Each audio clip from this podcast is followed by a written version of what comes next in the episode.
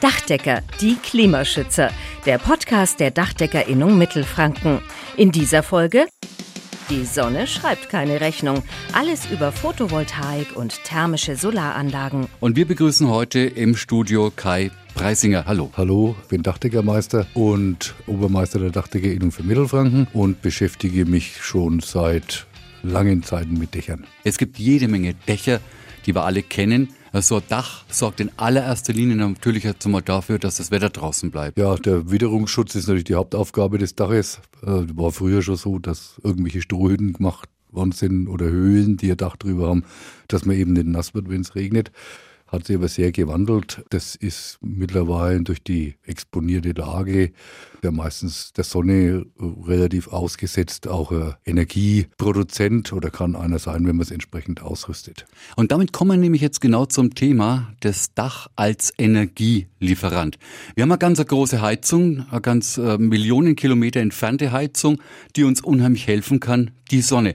Wie können wir mit unserem Dach, mit welchen Mitteln die Sonne anzapfen und ausnutzen? Es gibt zwei unterschiedliche Arten von Sonnenspeicherungsanlagen, sage ich jetzt mal. Das eine ist äh, die Solarthermie. Ich versuche es mal einfach darzustellen. Es ist wie umgedrehter Tauchsieder, der in äh, Glaselementen eingebaut ist, mit Flüssigkeit drin, mit einer Kühlflüssigkeit, die die Sonne erhitzt. Und die andere Möglichkeit ist die Stromproduktion. Das äh, folgt mit den Photovoltaikanlagen. Hier wird das Sonnenlicht über spezielle Kristalle, auch hinter Glas, umgewandelt in Gleichstrom. Welche Voraussetzungen müssen denn von einem Dach da sein, um so eine Anlage überhaupt nutzen zu können? Als wichtigste ist, dass die Dachkonstruktion, die Unterkonstruktion, das zusätzliche Gewicht einer Anlage überhaupt aushält. Das ist mal der der wesentliche Punkt. Dann sollte natürlich möglichst wenig Beschattung da sein. Ein Baum, der irgendwann mal zwei Stunden am Tag an Schatten wirft, ist nicht das Problem. Aber je weniger Schatten, desto besser. Gerade bei den thermischen Solaranlagen ist es natürlich gut, wenn die Sonne, also die Sonnenseite auf alle Fälle genutzt wird, eben um die Flüssigkeit warm zu kriegen. Äh, Photovoltaikanlagen arbeiten mit Licht. Wenn wir jetzt Strom produzieren, wir können auf der einen Seite den Strom abzapfen und sofort verwenden, der muss aber da auch gespeichert werden, weil wir brauchen ja manchmal mehr Strom. Ja, also die Photovoltaikanlage produziert Gleichstrom. Mit dem Gleichstrom können wir ja erst einmal nichts anfangen, weil unsere ganzen Haushaltsgeräte etc. sind ja Wechselstromgeräte. Das heißt, wir brauchen also einen äh, Wechselrichter, der den Gleichstrom in Wechselstrom umwandelt und den können wir dann auch speichern. Also kann man in seinem eigenen Haus jederzeit so einen Speicher einbauen. Das ist wie eine große Batterie, ein großer Akku und sollte natürlich von der Größe zur Anlage passen und äh, kann man selber speichern, selber nutzen. Und wenn dann Überschüsse da sind, kann man die ins Netz einspeisen.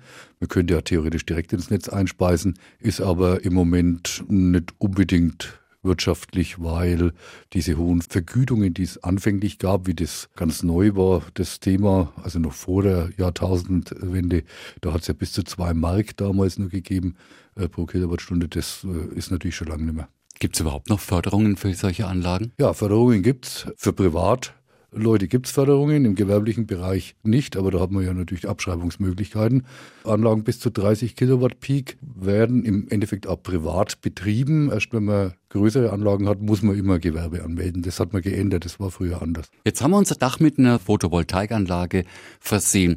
Wir können sehr viel Nutzen draus ziehen. Was momentan ja auch ein ganz, ganz großes Thema ist, sind E-Autos. Und sogar E-Auto kann von einem Dach profitieren. Ja, natürlich. Beim sommerlichen Wetter äh, produzieren Photovoltaikanlagen, ich würde fast sagen, grundsätzlich wesentlich mehr Strom, als wir selber nutzen. Also außer man hat eine industrielle Fertigung mit großen Maschinen oder Friseurgeschäft zum Beispiel mit Trockenhauben oder so. Das ist jetzt mal vielleicht die Ausnahme. Aber für privat die Nutzung, so viel Strom braucht man gar nicht, was die Anlage produziert. Und die, die Überschüsse, also man hat den Speicher dann voll, irgendwann bis früh um neun, zehn ist der Speicher dann wieder voll, also wenn das gut zusammenpasst, die würden ja dann eingespeist für geringe Vergütung. Wenn man jetzt dann natürlich ein E-Auto hat und das hinhängen kann, ja gut, dann tankt man im Endeffekt umsonst. Herr Preisinger, jetzt gibt es äh, Hausbesitzer, die rechnen, so eine Anlage am Dach bringt mir im Sommer was, im Winter bringt mir die nix. Da schreibe ich dann miese. Jetzt kommen sie aber mit einer ganz anderen Rechnung daher und sagen, na, die rentiert sich auf jeden Fall. Ja, die, die rentiert sich deswegen, weil man das ja über das ganze Jahr äh, sehen muss. Wir haben ja, wir kriegen ja alle ja Stromrechnung von unserem Energieversorger. Da wissen wir dann auch, wie viel Kilowattstunden oder Megawatt äh, wir das Jahr über verbrauchen. Und durch diese Rechnung mit den Überschüssen äh, muss das Ziel natürlich sein, dass wir das Jahr über da eine Nullnummer draus machen. Jetzt mal unabhängig vom E-Auto. Das ist jetzt dann noch so das i-Tüpfelchen obendrauf. Aber erst einmal sollte das Ziel sein, dass wir so viel Strom produzieren in den guten Monaten, wobei die schlechten Monate, die haben wir eigentlich gar nicht. Also bei der Photovoltaik, äh, wenn ich jetzt an den letzten Dezember denke, war das ein schlechter Monat. Meine eigene Anlage habe ich im, am 3. Dezember in Betrieb genommen. Äh, der Dezember hatte kaum Licht. Das war also jeden Tag mehr oder weniger bewölkt. Trotzdem hat die Anlage ja schon ein bisschen an Strom produziert. Nicht, nicht ausreichend, für zum Beispiel Elektroheizungen, aber sie hat was produziert. Aber seit Januar und wenn da bloß ein paar Tage dabei sind, wo da entsprechend mal die Sonne so halb durchkommt, ist das völlig ausreichend. Also insoweit sehe ich jetzt da überhaupt kein Problem. Das, es rechnet sich immer. Es ist nur nicht jetzt wie früher, dass man sagt, ja, ich mache so eine Anlage, um hier irgendwo Geld zu generieren. Ja, das funktioniert so jetzt nimmer, aber wir müssen es jetzt ja völlig anders betrachten. Es geht ja darum, um äh, unsere politische Situation im Moment, was passiert, wo kriegen wir irgendwelche Energie her. Und das ist natürlich die einfachste Lösung, wenn ich selber so eine Anlage habe, dann bin ich zumindest dreiviertel autark. Wir sind in besonderen Zeiten energiemäßig ein großer Umbruch da. Wir hören auf der einen Seite dann immer, ja, wir müssen uns Gedanken machen. Auf der anderen Seite hören wir allerdings auch, die Nachfrage nach solchen Anlagen wird immer größer. Wie schaut es materialmäßig aus? Steht genügend Material zur Verfügung, um alle Wünsche zu erfüllen? Also im Moment ist das Thema Photovoltaik äh, noch, noch kein Problem, sage ich jetzt mal, weil anscheinend unsere Lieferanten sich doch relativ stark eingedeckt haben mit diesen Modulen. Die Batteriespeicher äh, ist, wird, sind eher knapp, aber auch da habe ich jetzt noch nicht so gehört, dass es gar nichts mehr gibt. Und die Wechselrichter, also sollte im Moment noch funktionieren.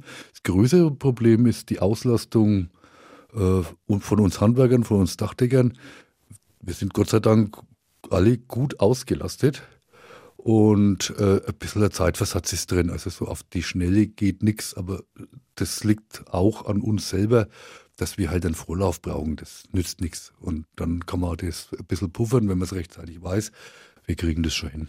Was gehen wir dem Kunden noch mit an die Hand an praktischen Tipps? Ja, also wichtig ist, dass die Dacheindeckung in Ordnung ist. Also im Bestand. Wie gesagt, Neubau können wir mal außen vor lassen. Da gibt es ja verschiedene Möglichkeiten, was man machen kann. Aber im Bestand ist mein Dach in Ordnung, dann kann ich also Anlage draufbauen. Wenn nicht, sollte man überlegen, ob man es nicht kombiniert, zum Beispiel mit einer Erneuerung des Daches.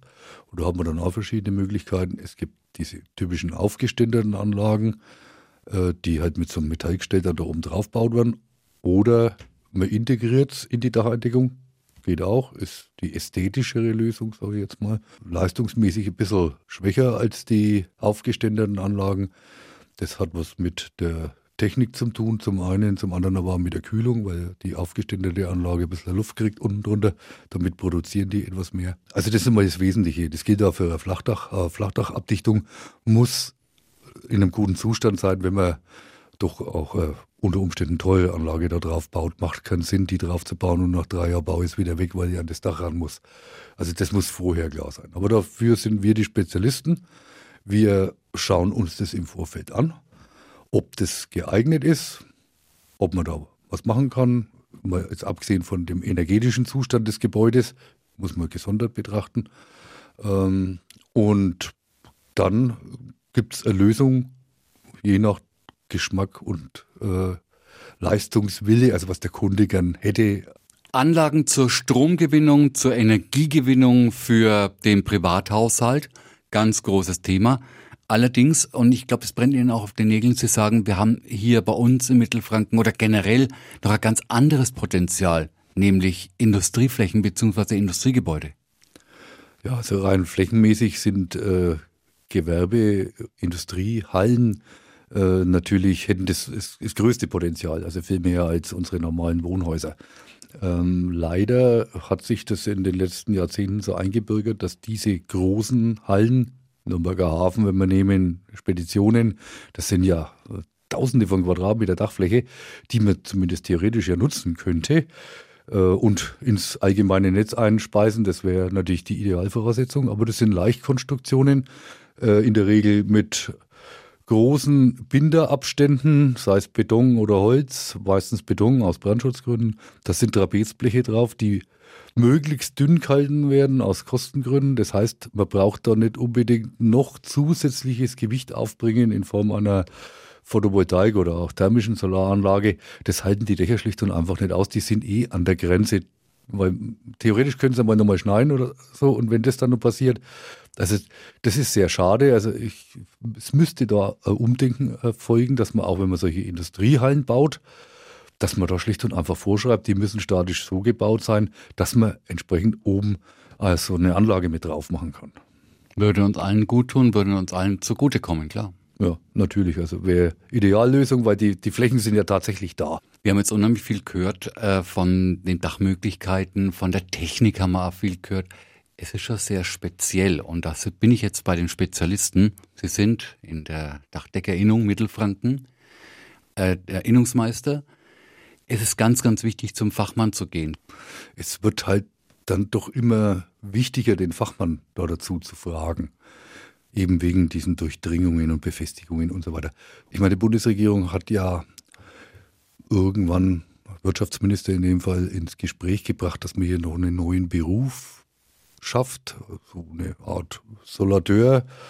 Äh, oder Solateur für Arme oder wie auch immer man es nennen will, äh, die so mit so einer Kurzausbildung äh, wird wohl nichts werden, weil es nützt ja nichts. Ich muss ja das, das, das Gebäude, das Dach, ich muss das ja wissen, um was es da geht. Da geht es um Bauphysik und da geht es um Statik. Also das kann man nicht in einem halben Jahr machen, das nützt nichts. Aber man, Politiker wissen wir ja, wie die ab und zu mal irgendwas erzählen. Ähm, aber nichtsdestotrotz haben wir für unsere Berufsausbildung im Dachdeckerhandwerk das natürlich auf der Agenda, dass wir hier auch unsere Berufsausbildung entsprechend ergänzen äh, um, oder noch weiter äh, ergänzen um das Thema. Es gibt schon länger äh, bei der Berufsausbildung zum Dachdeckerhandwerk eine, also im dritten Lehrjahr die Möglichkeit, verschiedene Themenfelder zu wählen. Das kann Steildach sein, das kann äh, Abdichtungen, also Flachdecker sein. Und wir haben aber auch den energetischen Block als eine Möglichkeit, dass im dritten Lehrjahr der Schwerpunkt darauf äh, liegt. Und da kann man das natürlich dann auch entsprechend einbauen. An der Stelle sage ich jetzt mal herzlichen Dank an den Kai Preisinger von der Dachdecke Mittelfranken. Vielen Dank für die interessanten Einsichten in die Solartechnik, in die Möglichkeiten, die wir mit dem Dach zur Verfügung haben. Ja, gerne. Ich bedanke mich natürlich auch und wünsche noch einen schönen Tag.